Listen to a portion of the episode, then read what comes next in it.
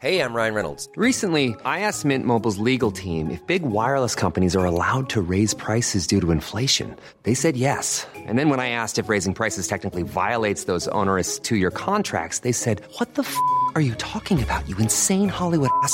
F- So to recap, we're cutting the price of Mint Unlimited from $30 a month to just $15 a month. Give it a try at mintmobile.com slash switch. $45 upfront for three months plus taxes and fees. Promo rate for new customers for limited time. Unlimited more than 40 gigabytes per month. Slows. Full terms at mintmobile.com.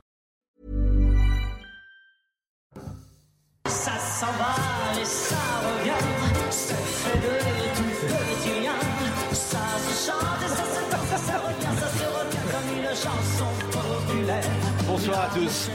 Je suis effondré. Ça s'en va et ça revient. Ça ne m'étonne pas. Je vous avais dit qu'on avait une parenthèse à chanter. En chanter, il y avait présidentielle et législative. Fallait pas nous faire peur. Le masque va revenir, madame, monsieur.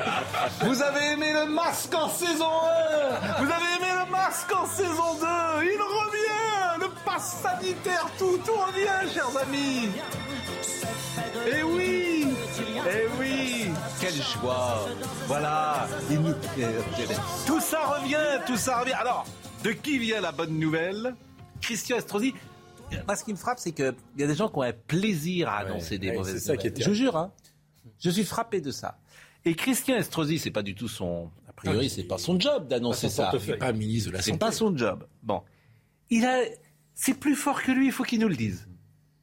Il, il sait que le 1er août, boum, passe vaccinal en France. C'est ce qu'il a annoncé. C'est pour montrer son importance. C'est un excès de zèle. D'ailleurs, je vous ai même pas présenté, tellement j'ai été perturbé. Le professeur Jean Bernard, dit Philippe Libert, il est allé deux fois dans un hôpital et maintenant c'est professeur Jean Bernard. Plus que ça, euh, Bon, Charles. trois fois. Bon, Je, je vous accompagne, euh, je vous emmène la prochaine fois. si vous le il n'y a pas de souci. Paul, Paul Melun est Bonsoir, là. Nathan Dever et Georges Fenech qui n'est pas encore pas. passé chez Emmanuel Macron, mais ça ne saurait tarder. Il commence fort. On est, on est avec demain, on est avec Jean-François Copé demain, qui est à peu près sur la même ligne que bon, vous, ah qui est aussi dans la chaloupe. mal compris. Ah, je vous ai mal compris. Ouais, mal Je vous compris. ai mal compris, mais bon, je pense que vous êtes enfin. Bon, Ouais. faut collaborer. Il faut, que- faut faire la coalition en tout cas. Bon, on va écouter donc M. Estrosi parce que les cas de Covid explosent depuis le début du mois de juin, ce qui est vrai. Bon, il y, a- il y a une augmentation. Je rappelle quand même qu'aujourd'hui, nous avons moins de 1500 personnes en soins intensifs. 800. On est 800 Non, il y a un peu plus. 1500 hospitalisés. 1500, ça doit être les hospitalisations. hospitalisations et 800 en réanimation. 800, 800 en réanimation. On est 60 millions, 65 millions. Il y a 800 Français qui doivent avoir ces gens-là, dont sans doute plus de 80 ans. euh, et Des comorbidités. sont- Bon, voilà. Bon. Mais, le masque Donc, Christian Estrosi, maire de Nice, dont c'est pas du tout le job, euh, euh, comment dire, annonce le vaccinodrome chez lui et profite pour donner une information à- sympa, je veux dire, avant les vacances. C'est là que les gens sont vraiment, tu vois, il est content. 1er août, passe vaccinal, les gars. Christian Estrosi. Si le gouvernement venait imposer un rappel systématique pour toute la population, je vous informe que nous nous sommes mis en capacité de réactiver le vaccinodrome du Palais des Expositions à compter de l'annonce gouvernementale et que des équipes mobiles sillonneront la métropole au plus proche de ceux qui souhaitent être vaccinés. J'ai euh, des informations selon le- lesquelles le passe vaccinal d'ailleurs pourrait être réactivé à partir du 1er août prochain. Tout cela indique que, euh, naturellement, chacun fera ce qu'il entend faire, mais qu'il est aussi de notre devoir à toutes et à tous de donner l'exemple. hein. Naturellement, nous pensions avoir regagné un espace de liberté absolue. euh, les embrassades, les serments de main, euh, le non-port du masque, etc. C'est ça, je, je vous jure, c'est c'est- surréaliste. Il faudrait le réécouter dix fois ce qu'il dit. Ouais, ouais. C'est fini de s'embrasser, de se dire bonjour dans la rue. Je vous assure, moi, ça me fait, en fait, ça me fait peur. Avez Je blague de temps en temps. Mais cette, euh, ce Covid a rendu, a rendu parfois, parfois, pas tout le monde, les gens un peu fous, disons-le. Vous vous Oui, rendez oui. compte ce qu'il vous dit? On était là, on se disait bonjour, on s'embrassait, rentrez chez vous Vous vous souvenez de ce préfet qui Mais enfin, c'est incroyable une dimension morale là-dedans. Comment? Quand il dit il faut donner l'exemple, on a l'impression vraiment d'entendre un discours moral. Oui. Et euh, Mais ça vous fait Sérieusement, Ah, mais- c'est moi ou ça vous fait peur? Moi, ça me déprime. Ça franchement, ça me fait rire ou ça me déprime Oui, Euh, vous avez À quoi ça sert c'est- c'est- Non, mais moi, j'y crois pas trop. À quoi ça Je sert crois le pas trop à son histoire. Vous croyez pas trop? Non, Ah, non, moi, j'y j'y crois crois pas complètement. trop parce que Je- mais le Ça, pass je crois que- sanitaire, le- le- la deuxième expérience du pass sanitaire a été un échec. Ça n'a servi à rien. Celui qui les avait installés au mois de décembre pour euh, janvier-février, si je me souviens bien, Oui. ça n'a servi à rien. Donc je, je ne crois pas, je ne vois pas comment Hmm. cet exécutif qui, qui cherche sa majorité va pouvoir euh, instaurer le pass sanitaire. Ah, J'espère que vous voterez pas les républicains. Quand on sait que le vaccin ne protège pas de la Je contamination. suis d'accord, mais j'espère que vous n'allez pas vous coucher. Hein. Euh, J'espère que vous n'allez pas voter. Hein. Parce que déjà, les républicains, parce que là, je me mets en colère. Encore faudrait-il que ça passe au Parlement, parce que Oui, le non, mais président là- de la République nous a pas Parce habitués que à la l'autre jour, au Parlement européen, vous avez Là, été le. obligé. Voilà, euh, Oui. j'espère que vous n'allez pas voter le pass sanitaire, pass vaccinal et tout le tintouin. hein. Moi, si j'y étais, parce que j'y Oui. suis plus, hein, je vous, vous rappelle, vous me regardez comme Oui, ça. bah, je- parce sûr, que je connais. hein. euh, je le voterai pas. Ah, C'est bon, bah, sûr et certain que je le voterai pas. Bon, Il y avait quand même une certaine unanimité des républicains merci. jusqu'en marche, jusqu'au. Parti socialiste autour du pass sanitaire et du masque. On reviendrait l'année prochaine. On va écouter. Madame Bourguignon, qui est, en- encore ministre de la Santé. Alors, elle est ministre de la Santé. Je- missionnaire. A priori, en juillet, elle ne le sera plus. Elle expédie les affaires courantes. Bah, c'est pas les affaires courantes. Écoutez-la à l'RTL, elle nous annonce qu'elle elle Oui, alors. incite les uns les autres. Alors ça, pourquoi pas? Ceux qui veulent porter le masque, ils portent le masque. Oui, c'est liberté. Oui, c'est ça. Bien sûr. C'est la liberté. Évidemment. Écoutez. Je n'irai pas jusqu'à l'obligation, mais en tout cas, je, je demande aux Français de remettre le masque, oui, effectivement, dans les transports. Vous savez, il suffit de regarder euh, un hall de gare ou un train bondé pour savoir que d'abord, il faut se protéger soi-même parce que c'est un, un variant qui est très transmissible. Et puis, il faut protéger les autres, et notamment euh, les plus fragiles. Je ne, ne fais pas que le recommander, je le demande même aujourd'hui, parce que on est dans ce, cette espèce de passage où il faut qu'on fasse très attention à soi-même, à cette reprise qui est ici évidente. Et puis on a des armes maintenant euh, suffisantes, comme celui du vaccin. C'est une arme euh, qui est jusque maintenant qui prouve bien euh, son efficacité et son efficience. Pour autant, on sait que l'efficience du vaccin baisse avec le temps et que ce variant euh, fait l'objet d'une transmission très rapide. Le sénateur Alain Houpert, qui est sénateur de la Côte d'Or, Oui. que vous connaissez, Très comment bien. le pass vaccinal pourrait-il être réactivé à partir du 1er août, sachant que l'état d'urgence cesse le 31 juillet? On va être avec Florian Tardy, je l'espère, on avait un petit souci technique pour savoir si précisément, techniquement, euh, avec euh, l'arrêt de l'état d'urgence le 31 juillet, ce pourrait quand même être réactivé. Le PR, euh, le président de la République, considère-t-il encore que sa courte majorité le dispense du Parlement? Et puis Jordan Bardella, le pass vaccinal est une atteinte disproportionnée aux libertés publiques, sans aucune justification sanitaire. Demain comme hier, le Rassemblement national s'y opposera fermement à l'Assemblée nationale comme au Parlement euh, européen. Euh, Est-ce qu'il est avec nous, Florian Tardif? Il ne l'est pas encore, mais il va nous expliquer. si- Jusqu'à présent, la démocratie sanitaire n'a pas été quand même le maître mot du président de la République et de l'exécutif dans cette crise. C'est le moins qu'on puisse dire, ce qui est quand même très préoccupant. Parce que là, on parle de liberté fondamentale, on parle de santé publique, on parle d'un certain nombre de sujets qui pourraient être discutés avec les corps intermédiaires, avec les syndicats, avec les associations, avec le Parlement. Et là, jusqu'à maintenant, il n'y a eu aucun débat. hein. Pendant, Il y a pendant jamais eu de débat. C'est y quand même très préoccupant. Puisque- Et là, il aura du mal à l'escamoter. Il y a jamais eu de débat. Il y aura obligation d'un débat. Et puisque Il y Madame Il y a eu, Bourguignon- il y a eu des sûr. discussions sans vote, enfin des débats sans vote. des Avec- débats Là, il y aura sans vote. obligation d'avoir un vote. sans vote. Ouais. Parce qu'il faudra une nouvelle loi. C'est un drôle de débat. C'est- S'il voulait instaurer, pardon, excuse-moi, s'il voulait instaurer une, une- des dispositions pour le 1er août, ils seront obligés de passer par le gouvernement, sera obligé de passer par le Parlement. Eh, Je ne sais pas justement. Oui, parce que l'état d'urgence sanitaire Il y a s'arrête que le l'état 31 d'urgence qui juillet. permet de prendre Ouais, des c'est- ordonnances. Donc à partir du 1er Alors, août, il n'y a plus de loi. Pour tout vous dire, euh, j'ai demandé à Florian Tardif, qui est journaliste au service politique chez nous, euh, de euh, nous faire un point là-dessus. Il a appelé le ministère, il a appelé précisément euh, tous ceux qui sont décideurs dans la chaîne de décision, précisément. Simplement, comme on a un petit euh, problème technique, euh, En fait, ce on qu'il faudrait, c'est une loi d'habilitation Oui. qui serait votée dans l'urgence, donc euh, fin juillet, avant l'expiration euh, de l'état d'urgence le 30, euh, 30 juillet, je en crois. tout cas, vous, vous ne le voterez pas, c'est bien. Et donc, il faudrait une loi d'habilitation pour permettre Absolument. au gouvernement de Eh oui. continuer à légiférer par voie d'ordonnance. Je ne suis Absolument. pas sûr qu'il obtienne sa majorité. hein. Sur ce sujet-là, c'est vraiment pas sûr. Et- et- sur et une moi, multitude je- puisque Madame Bourguignon nous demande de mettre le masque dans les transports, je lui demande humblement hein, de citoyer un ministre, mais de venir sur la ligne 8 quand il fera 40 degrés euh, Oui. à 19h. Et on verra si elle aura envie de se masquer euh, dans ces conditions. La- L'année dernière, euh, les gens étaient masqués. Non, mais je, je- c'est- ce qui est très intéressant, c'est Christian Estrosi. Ah Parce que c'est c'est assez très intéressant. Les mots, euh, le comportement. C'est triste. La fierté d'avoir l'information avant Voilà. les autres. C'est C'est surtout ça. C'est surtout ça qui est C'est amusant. sa c'est- dignité euh, personnelle pour oui. montrer qu'il a des Exactement, informations. c'est c'est la courtisanerie. Euh, Non, mais faite personne, Monsieur Estrosi. Il sera peut-être pas ministre. Il Christian. nous éco- Monsieur Estrosi Ah bah non, il est. euh, Ah. ah. bah, ah oui, peut-être qu'il veut être ministre aussi. Moi, je Bah, alors au départ, il pouvait ne pas l'être, mais ça c'était euh, avant, si j'ose dire. Mais comme il est Horizon et qu'Horizon maintenant se rapproche et qu'il va falloir coaliser, il est possible que Monsieur euh, Estrosi, alors ministre de l'Intérieur, Monsieur Estrosi, ou ministre de la Santé, là je crains le pire. hein. À ministre de la Santé. Là, je vous Ministre dis. de l'Intérieur Là, ministre de la Santé, on sort plus. Hein. Ça, on ne sort plus, on reste chez nous. Isabelle Piboulot, c'est le flash.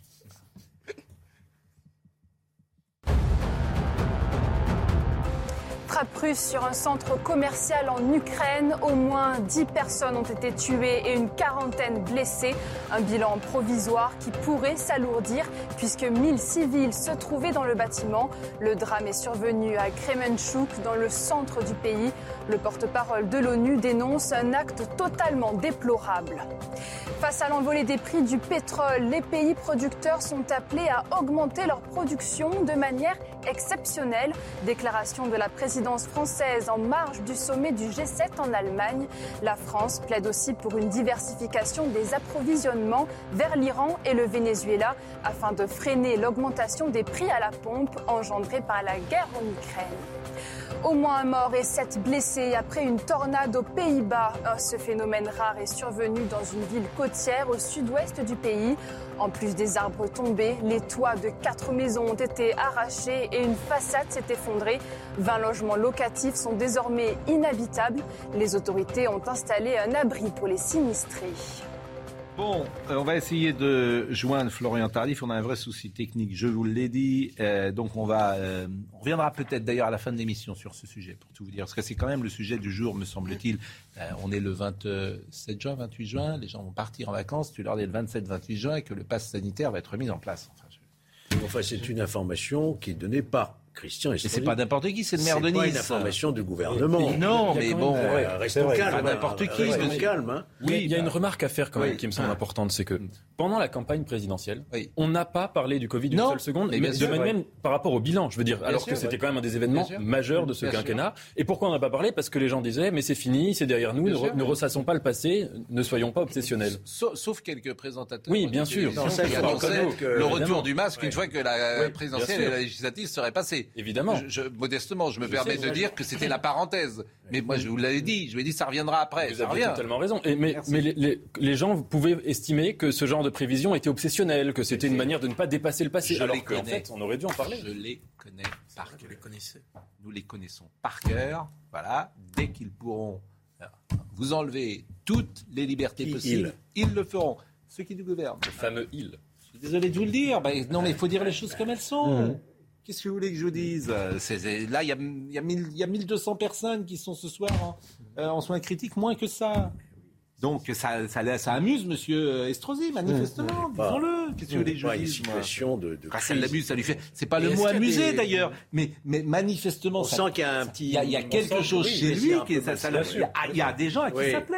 oui. Je ne peux pas vous dire autre chose. Bon. Alors, l'état d'urgence sera prolongé jusqu'au 31 mars 2022. L'état d'urgence sera prolongé jusqu'au 31 mars 2022. On nous habitue à vivre finalement sous Me état dit, euh, d'urgence. Tardif, je ne C'est sais pas ce que ça hein, veut dire. 31 mars. Examen parlementaire m'assure le gouvernement. Examen parlementaire. Examen, examen euh, Ah oui. 2023, l'état d'urgence euh, sera prolongé jusqu'au 31 mars, parce que comme on ne peut pas le joindre, il est en train de m'envoyer des petits 31 textos. L'été, euh, l'état d'urgence 31 mars. sera prolongé jusqu'au 31 mars 2023. Examen parlementaire Ah, 23. m'assure le gouvernement. Examen On parlementaire. compte sur Donc les loi. oppositions, Donc en tout loi. cas les prétendues oui, mais il faut oppositions, que la loi soit qu'il y ait un votée. Ah oui Il faut qu'il y ait une majorité pour Oui. voter Ah une loi. oui.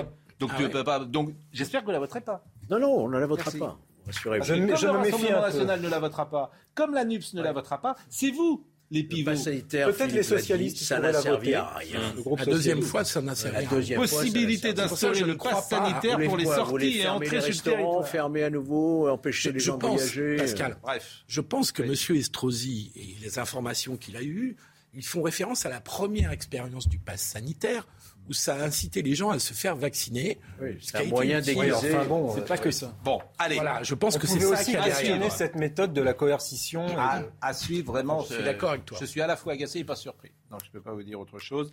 Deuxième thème du jour, le 13 novembre. Près de dix mois après son ouverture, l'audience criminelle la plus longue hein, depuis la Seconde Guerre mondiale s'achève donc aujourd'hui. Salah Abdeslam, seul survivant du commando de Paris, a pris la parole une dernière fois. Je ne suis pas un assassin, je ne suis pas un tueur, a-t-il dit. Je vous propose d'écouter Marie Aubazac.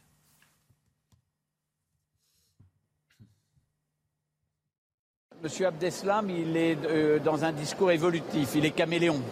Il est caméléon depuis le début, c'est-à-dire qu'au début, il est arrivé avec une position très forte, et puis après, il a joué des partis civils, il a joué de la cour, il a joué des silences, il a joué de simili révélations. Euh, je dirais que ce dernier propos où il raconte malheureusement des scènes euh, qui se passent parfois en prison ne, ne m'ont pas ni étreint ni bousculé. Euh, il n'a pas compris ce qu'on peut lui reprocher depuis le début dans ce dossier, c'est-à-dire qu'il est un co-auteur plein et entier euh, des actes qui lui sont reprochés. Vous aurez compris euh, que Jean Reynard, qui est un des avocats de la partie civile, qui est d'ailleurs un avocat et un homme assez remarquable, qui est lui-même touché dans sa chair par la mort d'un proche le soir du 13 novembre, était en train de témoigner et euh, donnait son sentiment sur euh, les paroles de euh, Abdeslam aujourd'hui. Mais je vous avais annoncé Marie Obazac qui a vécu cette dernière audience et je vous propose de l'écouter. Abdeslam qui s'est adressé directement à la Cour. C'est avec l'épée du parquet au-dessus du cou que je m'adresse à vous. J'ai fait des erreurs, c'est vrai, mais je ne suis pas un assassin, je ne suis pas un tueur. Si vous me condamnez pour assassinat, vous commettrez une injustice. Il a aussi tenu à présenter à nouveau ses excuses aux victimes. Il a rappelé sa sincérité. Puis, dans un discours très construit, il est revenu longuement sur ses conditions de détention, sur son isolement. Pas dans le but, dit-il, de me plaindre, mais pour justifier l'évolution qui a été la mienne au cours du procès. Son arrivée le premier jour d'audience a été, dit-il, un choc social. Je me suis apaisé, pas parce que j'ai entendu votre souffrance, mais parce que j'ai retrouvé ce semblant de vie sociale. Avant lui, euh, tous les accusés, sauf un, se sont exprimés. Tous ont dit leur innocence dans euh, les attentats. Mohamed Abrini, qualifié de survivant du convoi de la mort par le parquet, a parlé de ses remords. Sofiane Ayari, euh, suspectée d'avoir voulu commettre un attentat à l'aéroport d'Amsterdam le soir du 13 novembre, avant de renoncer à expliquer qu'il avait l'impression d'être condamné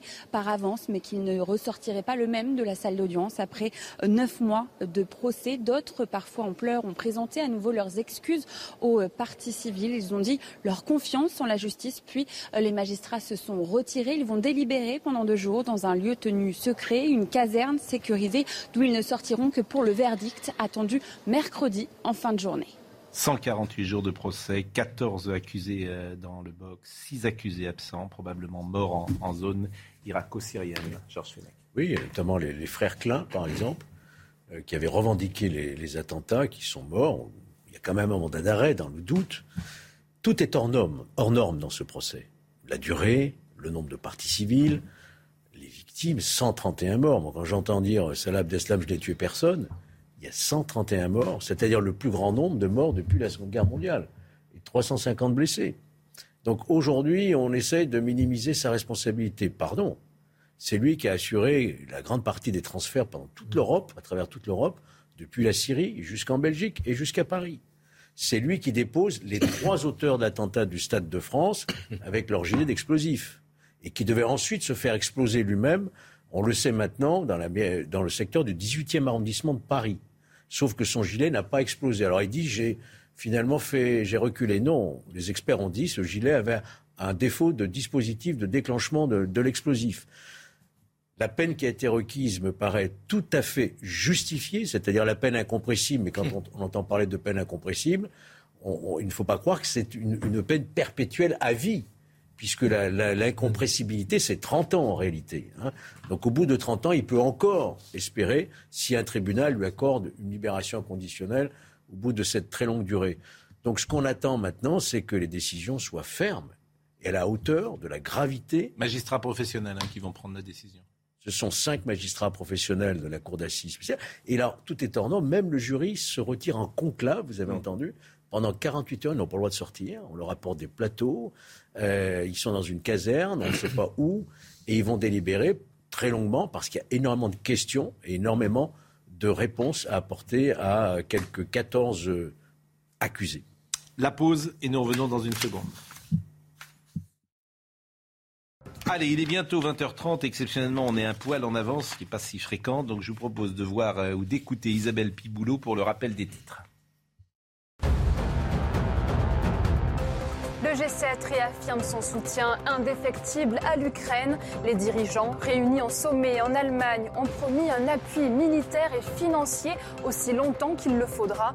Par ailleurs, Volodymyr Zelensky leur a demandé de renforcer les sanctions contre la Russie. Les pays du G7 réfléchissent donc à un mécanisme pour plafonner au niveau mondial le prix du pétrole russe. L'auteur présumé de la fusillade d'Oslo en détention provisoire jusqu'au 25 juillet, identifié comme étant Zanyar Matapour, ce Norvégien d'origine iranienne de 43 ans est notamment soupçonné d'actes terroristes. Vendredi, deux hommes ont été tués et 21 personnes blessées près d'un barguet alors que les festivités de la Marche des Fiertés battaient leur plein. Les loups gris sont de plus en plus nombreux en France, estimés à 921 à la sortie de l'hiver dernier.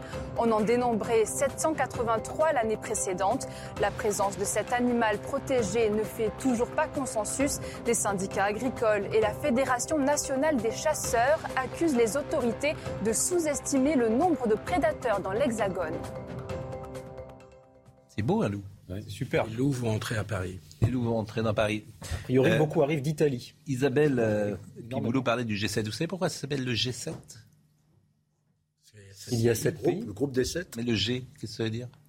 Groupe. Exactement, groupe. Bravo, je crois que c'est un truc important. Vous avez fait dire hésiter. Pascal. Oui, et vous savez qui a créé ça? Sarkozy. Non, Giscard? Ah, Giscard. C'était Giscard qui avait C'est fait le les- G20 alors qu'il a le- créé le, le, le- le mot G, alors tu crois que c'est un mot français, le G? C'est Giscard d'Estaing C'est pas groupe sans E, c'est groupe à la C'est française. groupe, euh, voilà, on croit que c'est un truc, hop, Giscard, très simple, groupe, vous avez trouvé, bravo, vous aurez le droit de revenir. Euh, le 13 novembre, euh, c'est un sujet grave, sérieux. Euh, Georges nous faisait une excellente synthèse euh, de ce que ça a été. Si vous avez, je ne sais pas ce qu'on peut Et- rajouter sur ce sujet. Non, je, je remarque juste sa première déclaration, la première fois qu'il a pris la parole au tribunal, c'était pour dire je suis un combattant de l'État Oui. islamique. Et la dernière fois qu'il prend la parole, c'est pour dire j'ai fait des erreurs, ne me condamnez pas, je suis innocent, etc. Donc il est, il est entré en assumant et il finit le procès, peut-être sur les conseils de son avocat, en disant, euh, en n'assumant plus son statut de combattant de l'État islamique. Je suis, je suis très frappé par ça. Je ne sais pas si c'est une bonne stratégie de défense. Je ne sais pas ce que tu en Mais son sort est joué. Oui, Je pense aussi. Il sera condamné à 30 ans et J'ai une pointe sûr. de regret. Moi, j'ai un regret sur ce procès. Oui, Ouais. toi aussi. Ah oui, bon, on va voir si c'est le même. On en a deux regrets alors. Bah, moi, j'en ai un. C'est que c'est, le 13 novembre, ça a traumatisé la France entière. Donc, ce procès, il servait aussi à, à penser les blessures, à dire les choses, pas seulement pour les gens qui étaient dans la salle, mais pour la France entière. Quand il y avait eu le procès Barbie, Mm. il avait été retransmis en direct à la télévision. Non, non, non, non, non. Il a été Non, filmé, euh, mais pas retransmis en direct. Il a, Il y a pas. filmé, a journal de- loi 20 ans Non. plus tard Ouais. pour autoriser la Il y diffusion. avait des images, il y avait quelques Il y avait images, des mais images quand même du procès à la télévision. non, Non, non, non, non, non, je vous assure. Non, il Ah y avait une loi Il y avait des- Badinter voilà. pour Ouais, ouais. enregistrer le En revanche, les images existent. D'accord, Oui, alors bah, je il trompe été pas autant pour moi, désolé.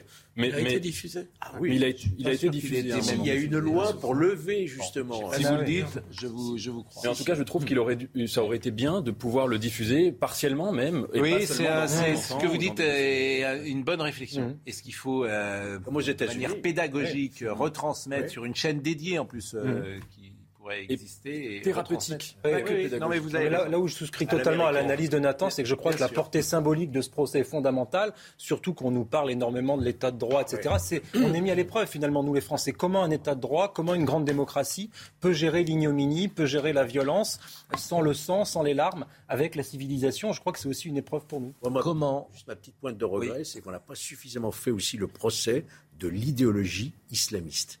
C'est ça, moi, il me semble. Il y a eu quelques universitaires qui sont venus parler comme ça, mais c'est pas que des assassins, des individus, c'est le procès de toute une idéologie, comme nous avions fait à Nuremberg le procès du nazisme.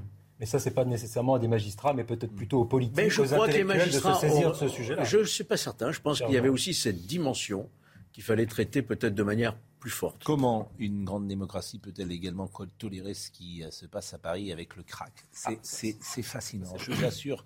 Ce dossier est fascinant. Paris est toujours la victime euh, du crack. Dimanche 26 juin, des centaines de personnes rassemblées devant l'hôtel de ville ont protesté contre le plan anti-track euh, d'Anne Hidalgo, qui visiblement est plus à l'aise pour euh, mettre des vélos dans la ville que pour, euh, euh, que pour enlever le crack dans la ville. Mais c'est vous, vous, seriez- vous seriez. Non, mais vous avez raison. Non, mais je suis passé. Elle n'est pas hier- seule responsable, Pascal. Non, je suis passé hier rue de Rivoli. On, Chez les fous. on est chez les fous. On est chez les fous. Elle mais- n'est pas, comme le dit Paul, On est chez les fous, mais responsable complet. sur ce dossier. Mais il y a aussi la responsabilité de la préfecture de police de Paris et par derrière du, mais du peu ministère importe. de l'Intérieur de Beauvau. Mais. Donc on n'est pas capable. On n'est pas capable. On en parle, non pas tous les jours euh, ici, mais régulièrement en tout cas. On va écouter Régine Delfour, qui était aujourd'hui euh, dans euh, le 18e arrondissement. Des gens qui euh, vivent avec des dealers, avec des gens qui les, euh, comment dire, qui les accrochent, euh, qui leur demandent de l'argent, qui les violentent, etc. Et l'État français, si fort pour nous mettre un, masque à partir du 1er août, non, il ne le mettra pas, Pascal. cet État si fort avec les faibles et si faible avec les forts n'est pas capable de résoudre ça. Et après, vous voulez qu'on ne soit pas euh, agacé ou en colère. Écoutez Régine Delfour. Nous sommes dans le quartier des Quatre Chemins, dans la commune de Pantin, qui se situe juste à quelques mètres du camp des consommateurs de crack. Ils sont installés depuis le 24 septembre. Je vous rappelle qu'il était question d'une installation de quelques heures, voire quelques, quelques jours. Et maintenant, ça fait déjà neuf mois qu'ils sont là. Alors, nous avons pu rencontrer euh, des riverains, des commerçants qui sont à bout. Je vous propose de les écouter. La raison officielle d'avoir mis ces gens ici, c'est parce qu'il n'y a pas de riverains. Les riverains, ils ne sont pas parisiens. Donc, en réalité, il faut dire, il n'y a pas de riverains parisiens. En gros, hein, les bourgeois, on va les, calmer, puis tant pis pour les pauvres. C'est un peu un enfer euh, depuis neuf mois. Ils sont là toute la journée devant la, pharmacie. Ils sont là euh, derrière les clients à leur demander euh, de l'argent toute la journée. Ils se mettent même à quatre pattes euh, pour euh, leur demander de l'argent. Euh, la situation devient vraiment insoutenable. J'ai un pharmacien euh, il y a 3-4 mois qui a été euh, victime d'une agression euh, à coup de cutter dans le dos. Une inquiétude grandissante hein, face à cette insécurité euh, que connaissent euh, les riverains. Alors nous avons rencontré beaucoup d'habitants. hein. Certains ont même préféré garder l'anonymat hein, pour des raisons euh, de peur, évidemment. Nous avons évidemment aussi vu des commerçants. Certains nous ont confié se faire accompagner le soir par peur d'être agressés. D'autres nous ont dit qu'ils allaient peut-être mettre la clé sous la porte. C'est le, c'est le sujet de l'impuissance politique totale. Parce qu'on a l'impression que ce sujet du crack à Paris, si vous voulez, on déplace le problème à chaque fois. À grand renfort de caméras, on voit se déplacer les kraken de quartier en quartier. Un coup, c'est à une porte de Paris, un coup, c'est dans le 18e. C'est surréaliste. Et il n'y a aucune espèce de volonté politique d'en découdre et de terminer. Alors qu'il y a des solutions qui existent. Quelles Madame Pécresse avait parlé d'une des solutions. Les centres, solutions les centres de désintoxication fermés, par exemple. Pourquoi Madame Hidalgo ne veut pas en entendre parler et pourquoi Monsieur Darmanin ne veut pas en entendre parler? C'est pourtant une solution. Mais je vous jure, je n'ai pas la réponse Moi, à ça. une solution. Je me demande de façon très La- la- candide la pourquoi le politique ne prend pas des mesures. Alors, je vais dans Parce ce que le sens. politique n'a aucun courage. Je dire- parce que le politique n'est pas efficace. Parce que le politique ne sert plus à rien sauf à vous mettre un masque sur euh, le visage. Oui, mais Ben, c'est- je peux pas vous dire. les faibles, Et, et accessoirement à prélever vos impôts et vos taxes. Absolument, Voilà absolument. à quoi sert le verser des politique. retraites, des de l'assurance maladie. Si on avait un peu de Et on courage. aimerait bien que les impôts servent notamment à garantir hein. la sécurité des riverains. maladie, c'est pas l'État. Oui, si on avait- C'est- vous et moi qui payons. L'État aussi. mais si on avait un peu de aussi. courage, allons, allons- allons jusqu'au bout. Euh, le préfet aurait la possibilité, me semble-t-il, de prononcer des internements psychiatriques pour des toxicomanes qui sont dangereux pour eux-mêmes ou pour autrui. Vous les traitez, vous les traitez, vous les traitez, je peux terminer, vous les traitez humainement, c'est-à-dire en vue d'une désintoxication, et au bout de quelques semaines, vous les expulsez parce que la plupart ce sont des étrangers. Il n'y a pas de volonté Et vous réglez le problème. Et je vous donne la- une des Ce qui solutions se passe possibles. avec le crack, c'est le monde de demain. Ça sera la règle. Ce qui se passe demain. Voilà. Pourquoi? Ça sera la règle. On va aller dans un ensauvagement de nos villes, de nos quartiers. Ça, ça sera la règle. Vous avez un laboratoire de ce qui va se passer. La ville de Nantes est en train de basculer comme Et ça. vous étonnez qu'il y ait La plus de ville ma- de Nantes. Vous êtes étonné qu'il n'y ait plus de majorité politique au gouvernement, mais- euh, nationale et, et d'autres villes, la ville de Rennes et ça. Moi, j'ai beaucoup de témoignages que j'ai des gens qui étaient à Nantes. C'est fini. On n'en a pas Pourquoi parlé de la sécurité. Dans le cas du crack, il y a quelque chose que, que- dans ce que disait Paul, c'était que il y a, ce qui est très malsain dans cette situation, c'est qu'il y a un attentisme euh, qui se déguise en décision politique. C'est-à-dire quand on voit des politiques dire oh, on va les déplacer, en effet, les, les toxicons, on les met ici, dans telle rue, dans tel parc, ils font semblant de prendre des décisions, Alors qu'en fait, c'est de Mais non, l'attentisme absolument. pur Mais ils n'en et simple. c'est ça Ah, qui est ils grave. déplacent Ah, mais pourquoi ne prennent- attendez, C'est la même chose avec le trafic de cannabis. hein. On voit des bulldozers qui détruisent les points de deal et puis le point de deal se reforme 500 mètres plus loin, mais tout le monde est content, le maire, le préfet, la presse locale est prévenue. C'est la C'est le grand guignol cette affaire. C'est de la passivité travestie en hyperactivité. C'est ça. Tout ce que vous dites, tout le monde le voit et tout le monde est d'accord. Pourquoi le politique pousse-t-il le goût de l'impopularité jusqu'à ne rien faire? J'aimerais comprendre qu'il a que ça soit la ville de Paris, Mais parce qu'il ou a que peur. ça soit la préfecture. Mais, de peur de quoi, Pascal Cette peur euh, qui est. euh, Peur d'être traité d'extrême droite peut-être en faisant de peur- non, mais en luttant surtout contre peur, que euh, lorsqu'il intervienne, c'est la ZAD de Nantes. Non. Tu n'interviens pas parce que tu as ils peur qu'il y ait un trop mort, tu as peur Ah qu'il y ait un blessé. Je ne crois ça pas qu'il y a un risque là-dessus Ah, parce qu'ils sont trop foutés. Alors écoutons dernier euh, Stéphanie euh, Benoît, qui est euh, également porte-parole euh, d'une association d'habitants. Écoutez ce qu'elle raconte.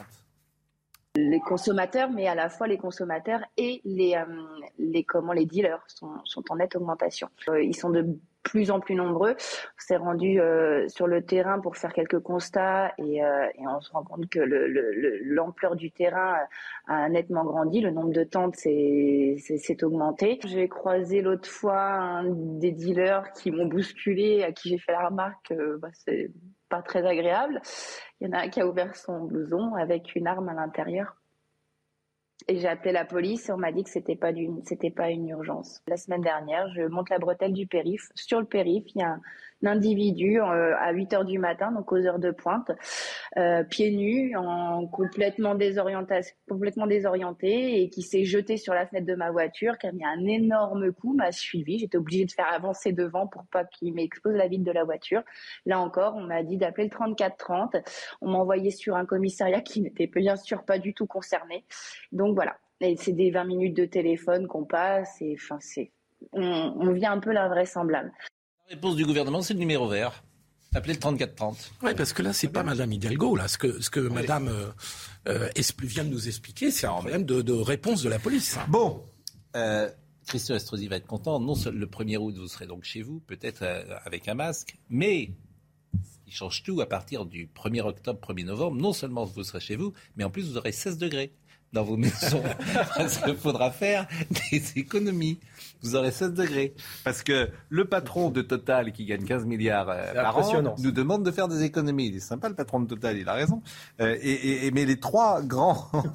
Non, Je sais pas combien est-ce qu'il se chauffe, le patron de. Total. mais- Le patron de Total, il dit bon, écoutez les gars, eh, oh, on va faire des, faut faire des économies quand même. hein. Vous allez prendre une douche de temps en temps et 16 degrés. Combien vous gagnez vous? 15 milliards. Ah bah, si, si si ça commençait par vous, ça serait, ça serait, on pourrait, on pourrait imaginer formidable. Vous Alors, êtes passé à LFI, vous euh, comment Pourquoi C'est le discours qu'on entend. euh, Ah, LFI a dit ça Ah oui. Et si LFI dit quelque chose de, mais non mais.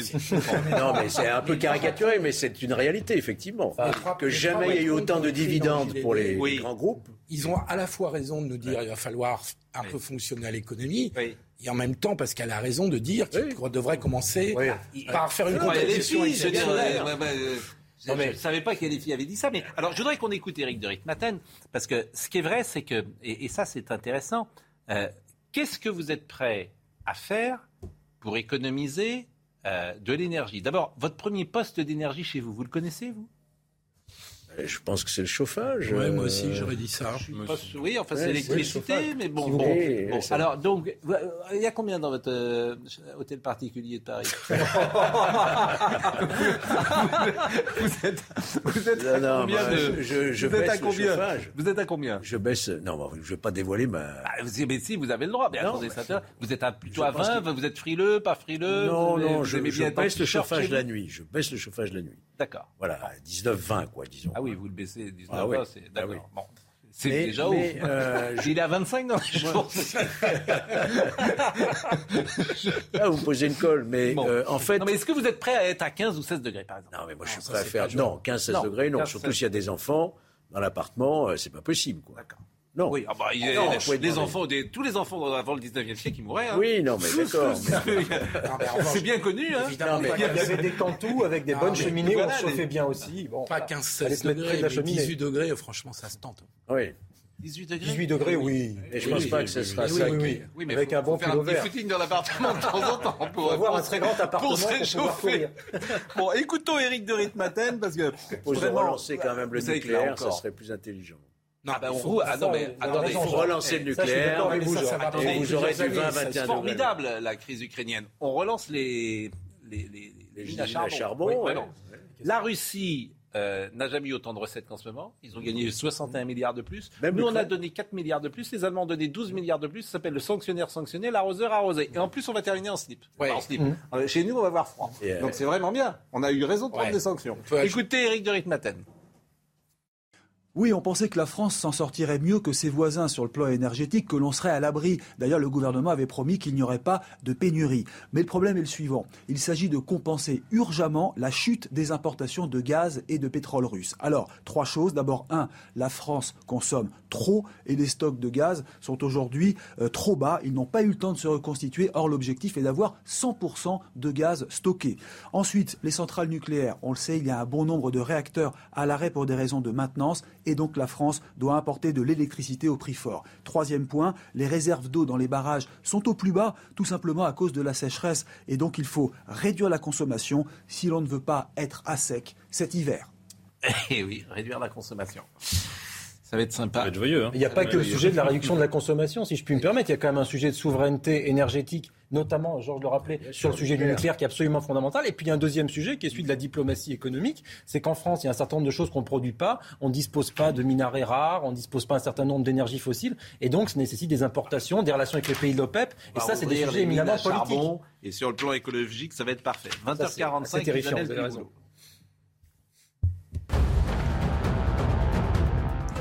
Je ne suis pas un assassin, je ne suis pas un tueur. Ce sont les derniers mots de Salah Abdeslam à l'issue du procès des attentats du 13 novembre. Il s'est achevé aujourd'hui. Après dix mois d'audience, la Cour d'assises spéciale de Paris s'est retirée pour délibérer. Son verdict est attendu mercredi soir. L'État condamné pour négligence fautive dans le dossier du chlordécone. Décision du tribunal administratif de Paris. Ce pesticide, interdit en France en 1990, a continué à être autorisé en Martinique et en Guadeloupe jusqu'en 1993, provoquant une pollution durable des deux îles. La justice a cependant rejeté les demandes d'indemnisation des plaignants pour préjudice d'anxiété. Mauvaise nouvelle, à quatre jours du Tour de France, le double champion du monde en titre, Julien Alaphilippe, n'y participera pas. Son équipe Quick-Step a dévoilé la liste des coureurs retenus et son nom n'y figure pas. Le Français n'a repris la compétition que dimanche au championnat de France, une absence qui s'explique par la gravité de sa chute du 24 avril dernier. Ndiaye, parce qu'il a donné euh, une interview euh, remarquée hier aux Parisiens où on apprend notamment que le ministre de l'Éducation nationale met ses enfants dans l'école privée. Donc euh, c'est comme le- l'entraîneur du PSG qui ferait jouer ses enfants à l'Olympique de Marseille, ça peut surprendre. Et, euh, et il, a, il a dit cette phrase magnifique, il y a des moments qui dans le développement de l'enfant peuvent être compliqués, a-t-il dit. Symboliquement, con- convenons que c'est quand même très bon. Alors, pas en plus, c'est pas n'importe quelle école, mais en fait, c'est symbolique euh, de cette élite qui en fait euh, dit des choses et puis fait autrement. Pour les autres. Mais voilà, Pape Ndiaye, non seulement il met ses enfants dans une école privée, mais il les met à l'école alsacienne, qui est le temple de l'entre-soi, Mmh. qui est le symbole de l'élitisme. C'est-à-dire que moi, Pape Ndiaye, je mets mes enfants là. Vous, la piétaille, euh, faites autre chose. Je trouve ce monde fascinant. Je ne peux pas vous dire autre chose. Et pourquoi? Parce que quand tu es un homme politique, personne ne lui demande d'être homme politique. Mais au moins que tu sois exemplaire. Au moins que tu sois. Et que, ce- que cette exemplarité soit symbolique. Donc, monsieur Ndiaye, quand tu apprends ça, comment veux-tu le croire? Comment veux-tu croire en, en l'école euh, de la République qu'il va défendre, puisque lui-même met ses enfants ailleurs? Lui-même n'y croit pas. Lui-même ne croit pas dans l'école dont il est le ministre.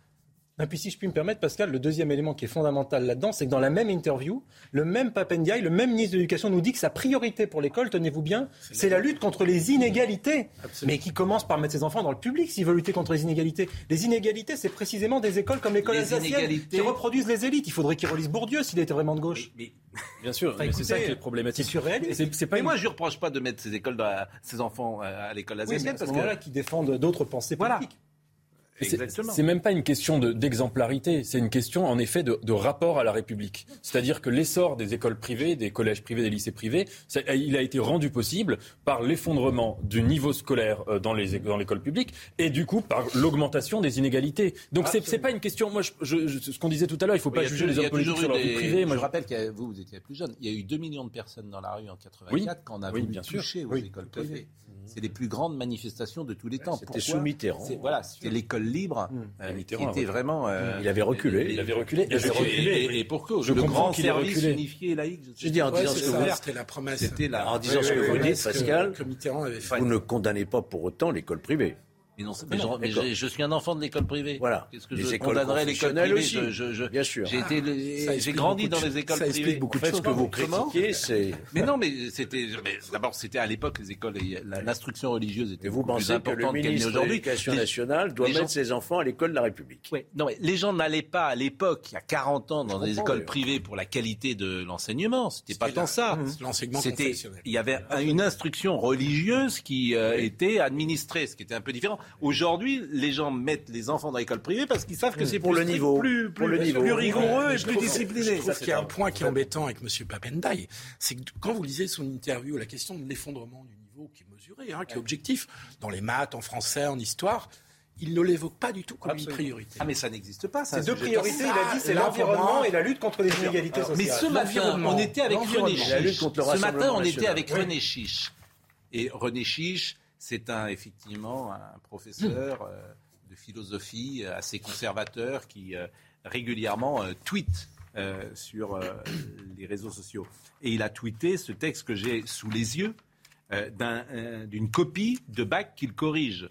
L'État ne devait pas décider car l'État ne connaît pas le passé de chacun.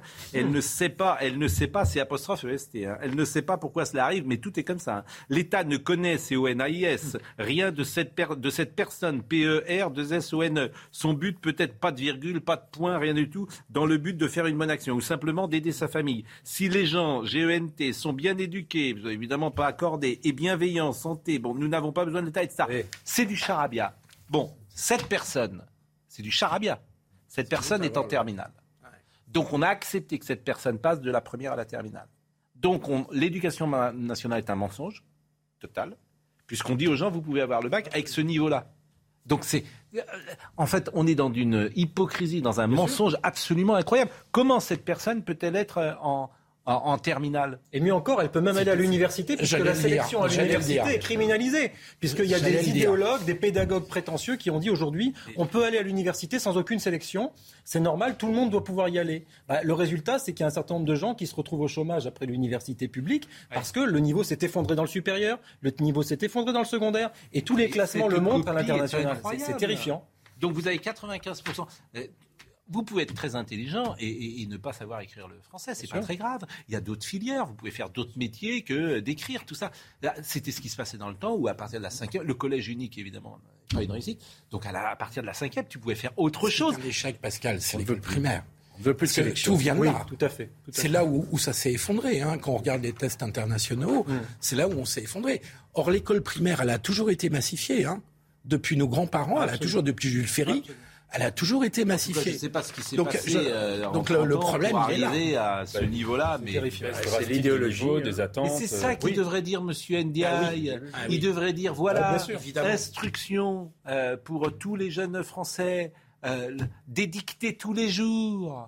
S'il faut faire des dictées tous les jours, tu vas te faire traiter d'extrême droite si tu demandes une dictée tous les jours. non, pas du tout. Mais pour non, le mais dé- on en est là. Oui, et oui, vous le savez oui. très bien. Oui, c'est Mais pour le défendre, On en est là. un point, il y a aussi, parce que c'est ce qu'il a proposé quand même, c'est l'augmentation euh, sensible du revenu des enseignants. Oui. Et ça, évidemment, que quand cette profession-là se précarise énormément, ça a des conséquences Oui, oui, oui. sur le niveau scolaire, sur les conditions euh, de travail, sur les, et sur le niveau aussi à la fin. On avait un système. Le, dernier reçu, parfois, est à 5 sur 20 chez les concours de professeurs. On peut être reçu Ouais. professeur jeu avec 5 ou 6 sur 20. Donc, il y a aussi un vrai problème dans le recrutement. L'école alsacienne, c'est analyse. 1100 euros par trimestre plus cantine et autres faux frais. hein, je le dis pour. euh, voilà, c'est pas, c'est pas rien. Mais euh, comment dire, euh, euh, on avait un système qui était parfait. 50, 60, 70, on le sait bien. Bah, revenons peut-être à ce système. Il nous reste quelques minutes. Je vous avais promis Florian Tardif. Florian Tardif. Ah, une petite musique pour vous annoncer, cher Florian. Ça s'en va et ça revient, c'est fait de tout Le masque de retour. Le pass sanitaire, le pass vaccinal. Bon. Euh, oui, ah bah Florian, oui, bah faut bien sourire, c'est ce que vous voulez que je vous dise. Bon, écoute, dites-nous d'abord si euh, légalement, je sais pas si c'est le bon terme d'ailleurs, mais si parlementairement, euh, j'imagine qu'avec la nouvelle majorité, enfin, ils ne feront pas ce qu'ils veulent, peut-être les gens de la République en marche. Oui, tout à fait. Vous faites référence notamment à ces propos tenus par Christian Estrosi, comme quoi il aurait des informations, euh, comme quoi le gouvernement souhaiterait à nouveau instaurer le, le pass vaccinal dans notre pays à partir du 1er août prochain. Alors, ce que je peux vous dire, Pascal, c'est que euh, l'ensemble des euh, dispositifs qui ont été votés en début d'année par le Parlement prendront fin, prendra fin à la fin de ce mois de juillet et qu'il faudra au gouvernement, s'il souhaite à nouveau instaurer des nouvelles mesures telles que le pass sanitaire ou le pass vaccinal, présenter un projet de loi, projet de loi qui passera devant euh, les parlementaires. Et on a bien compris que ce sera beaucoup plus compliqué avec cette majorité Il ne peut pas fonctionner par décret ou euh, on a imposé ça. J'ai droit Assemblée et Sénat. hein. Assemblée et Sénat. Bon, Assemblée bah, et Sénat, et d'ailleurs- euh, qui est le futur euh, président des Républicains. Peut-être le premier, futur Premier ministre. Premier ministre a dit qu'il ne voterait pas. On est rassuré. On est très en retard. hein. Je suis désolé, Florian, ça marchait pas tout à l'heure, mais euh, vous avez été, vous avez été euh, exhaustif à l'instant et c'est le, et c'est le plus important. Monsieur Pasquet. Comment allez-vous? Très bien. Vous avez un très beau costume, Vous Pascal. avez passé un bon week-end? Euh, pas mal. Et vous? Euh, Excellent. Vous êtes parti un peu? Non, j'étais, j'étais, Non? j'étais à Paris. D'accord. Bon. Intéressant, vos discussions. Vous savez, c'est, c'est- Vous savez ce que vous dînez ce soir? Oui. Bon. Non, mais c'est, c'est, c'est, c'est Arnold Fernios. Quelle nouvelle? Le petit chat est mort. C'est dommage, mais quoi, nous sommes tous mortels. et Chacun est pour soi. Bon, je vous fais en 30 Parce que j'étais au champ d'un-il point fait de pluie?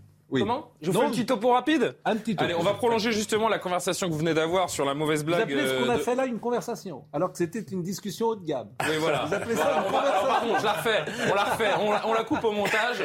On va revenir sur la discussion haut de gamme que vous venez d'avoir là, sur le, sur le. Covid et l'éventuel retour du pass sanitaire. Quel mépris 72 heures pour composer un gouvernement. C'est la mission impossible euh, d'Elisabeth Borne. Les Français sont-ils prêts à faire des efforts de consommation d'énergie? On se posera la question. Lire, écrire, compter. Papendiaï a-t-il oublié les, les fondamentaux de l'école et de l'éducation nationale? Là aussi, on en parlera. Et puis on commentera, vous l'avez fait tout à l'heure, Pascal, les derniers mots des principaux accusés des procès du 13 novembre. Bon, je salue Dominique Grimaud parce que parfois, effectivement, je dis le masque comme euh, Eugène Sacomano. et, euh, et Dominique, il me dit euh, Sacco te regarde. Dit sa. J'embrasse évidemment l'ami Dominique Grimaud. Bon, bah écoutez, euh, on va vous écouter dans la conversation que vous aurez tout à l'heure avec vos invités. Planning for your next trip? Elevate your travel style with Quince. Quince has all the jet setting essentials you'll want for your next getaway, like European linen, premium luggage options, buttery soft Italian leather bags, and so much more. And it's all priced at 50 to 80% less than similar brands. Plus, Quince only works with factories that use safe and ethical manufacturing practices. Pack your bags with high-quality essentials you'll be wearing for vacations to come with Quince. Go to quince.com slash trip for free shipping and 365-day returns.